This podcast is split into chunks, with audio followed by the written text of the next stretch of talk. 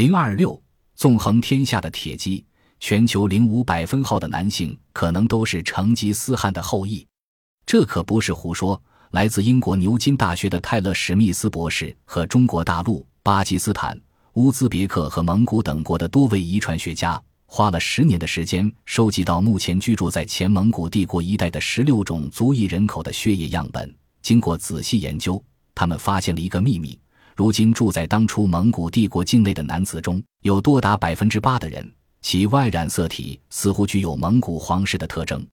也就是说，全球约有一千六百万人。即零五百分号的男性人口可以说自己是成吉思汗的后裔，而且可以振振有词。据遗传学家的研究，在十三世纪末，成吉思汗和他的四个儿子控制了从中国大陆的太平洋岸到里海的广大疆域，建立了一个可谓空前绝后的蒙古大帝国。因为这个帝国太大了，成吉思汗把它一分为四，让四个儿子分别管理，这就是四大汗国。位于亚洲北部。戈壁大漠南北的高原地带，向来就是那些游牧民族们任意驰骋、挥洒自如的绝好的宝地。各个民族部落在这块土地上世代繁衍，互相交融。从中国的春秋时期开始，就先后有匈奴、鲜卑、突厥、回纥等多个民族崛起于草原各处。蒙古部落也是其中的一支。蒙古这个词在古代蒙古语中是质朴无力的意思。它开始只是一个氏族或部落的名称，后来才成为一个新兴民族的共同称谓。关于蒙古的起源，有一个美丽的传说：在远古时代，一只受天命而生的苍狼和一只优美的白鹿，在位于沃南河河源的波尔罕山下相爱了，他们生下一个儿子。传说这个孩子就是蒙古人的祖先，因此蒙古人又称自己为苍狼白鹿的后代。在中国的辽金时期。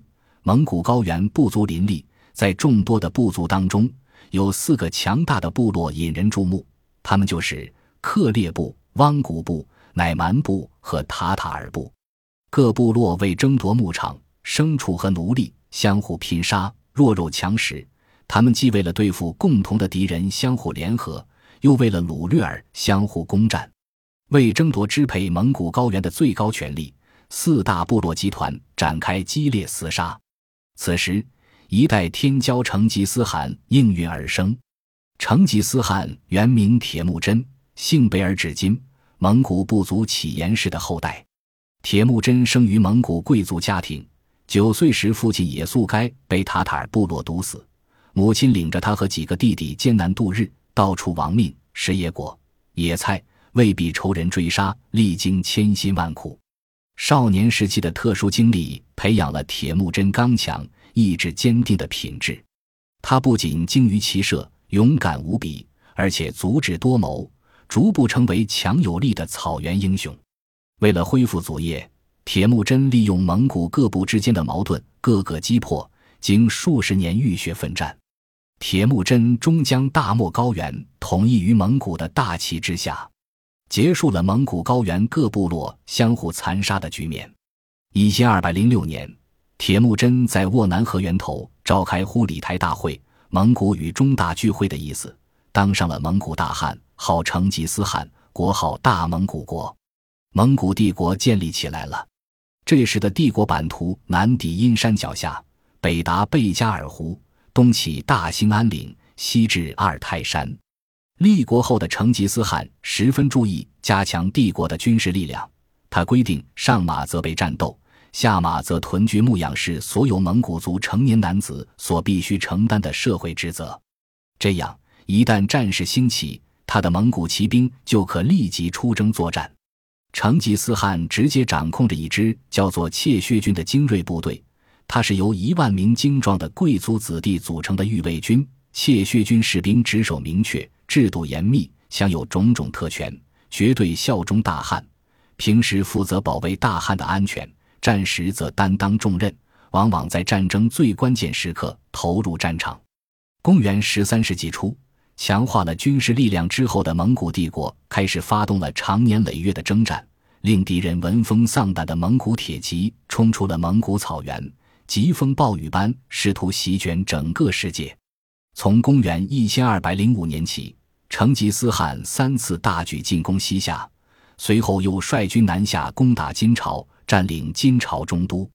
公元一千二百一十八年，蒙古大军在灭掉西辽政权时，与中亚大国花剌子模发生边界冲突。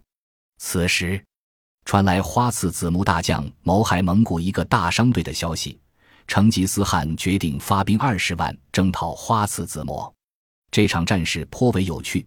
花剌子模军队在战阵前部署战象，想以此震慑从未见过大象的蒙古士兵。不料蒙古军队使用的火器在花剌子模军阵里爆炸，战象受惊，到处乱窜。花剌子模军队大乱，蒙古军队不慌不忙，将惊慌失措的对手打了个落花流水，随即灭掉花剌子模王国。公元一千二百二十六年，成吉思汗再次出征西夏。年底攻至西夏国都城之下，将西夏都城围困达半年之久。但不幸的是，成吉思汗在一次射猎中偶然坠人马下，身负重伤，于当年的七月十二日去世。去世前命令死后密不发丧。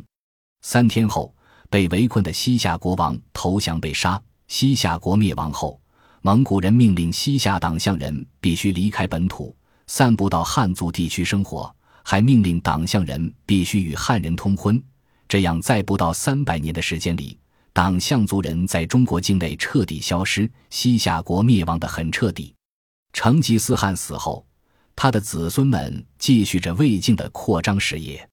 公元一千二百二十九年，在克鲁伦河畔的护理台大会上，蒙古诸王公贵族按照成吉思汗遗愿，推举其三子窝阔台为大汗。并决定兵分三路征服金国、俄罗斯和波斯。一千二百三十年，窝阔台汗与其幼弟托雷指挥大军攻人金国。公元一千二百三十四年，金哀宗自杀，金朝灭亡。次年，蒙古军队又挥师攻打俄罗斯，攻占莫斯科、基辅等十几座城市。公元一千二百四十一年。蒙古铁骑又攻人波兰、匈牙利等地，蒙古军队攻陷匈牙利都城佩斯后，杀尽居民，烧毁城市。随后又进攻斯洛伐克、捷克各地，一直打到维也纳附近。公元一千二百六十年，蒙古军占领大马士革城。同年，蒙古遣使到开罗，命令埃及投降，遭埃及国王拒绝。于是，双方在大马士革之南发生了一场激烈的战斗。蒙古军队惨败，埃及军队的胜利遏制了蒙古铁骑向埃及和非洲的扩张。蒙古西征后，著名的四大汗国——钦察汗国、察合台汗国、窝阔台汗国和伊尔汗国建立起来。四大汗国都以中国的蒙元帝国为大汉辖区，尊为宗主国。钦察汗国。成吉思汗长子术赤的封地，由于大汗的大帐使用金鼎，因此在欧洲史书中，钦察汗国也被称作金帐汗国。金帐汗国疆域最为辽阔，东起额尔齐斯河，西至今匈牙利、波兰一带，都城萨莱在今俄罗斯阿斯特拉罕以北，是当时东西方文化交流的重要纽带和商业贸易中心。后来在俄罗斯伊凡大帝出事后。金帐汗国势力锐减，开始分裂为喀山汗国、克里米亚汗国、西伯利亚汗国、阿斯特拉罕汗国等几个小汗国。这些小国最后都被俄罗斯相继吞并。察可台汗国，成吉思汗次子察可台封地，主要辖区在天山南北。后来分为了东西两部，而西察合台汗国最后被自己的将军帖木儿夺取了政权。窝阔台汗国是成吉思汗第三子窝阔台的封地，领有额尔齐斯河上游和巴尔喀什湖以东地区，建都于今天新疆额敏县的叶密利城。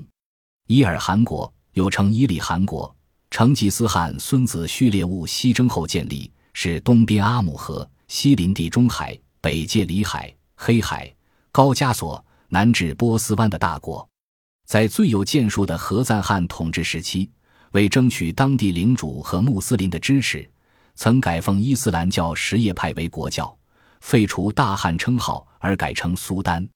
大概到十四世纪，中国汉族人推翻蒙元帝国的统治之后，四大汗国也相继失衰，在与帖木儿帝国的征战之中大吃苦头。不久之后，蒙古帝国渐渐在历史的进程中消失在人们的视野之外。由于成吉思汗的子孙们统治蒙古帝国面积极其广大，可能利用权位广纳妻妾。据说成吉思汗的长子术赤就有四十个儿子，所以那么多人具有蒙古王室血统也不是什么太稀奇的事。说不定哪天你会发现自己也和高贵的蒙古王室沾上边呢。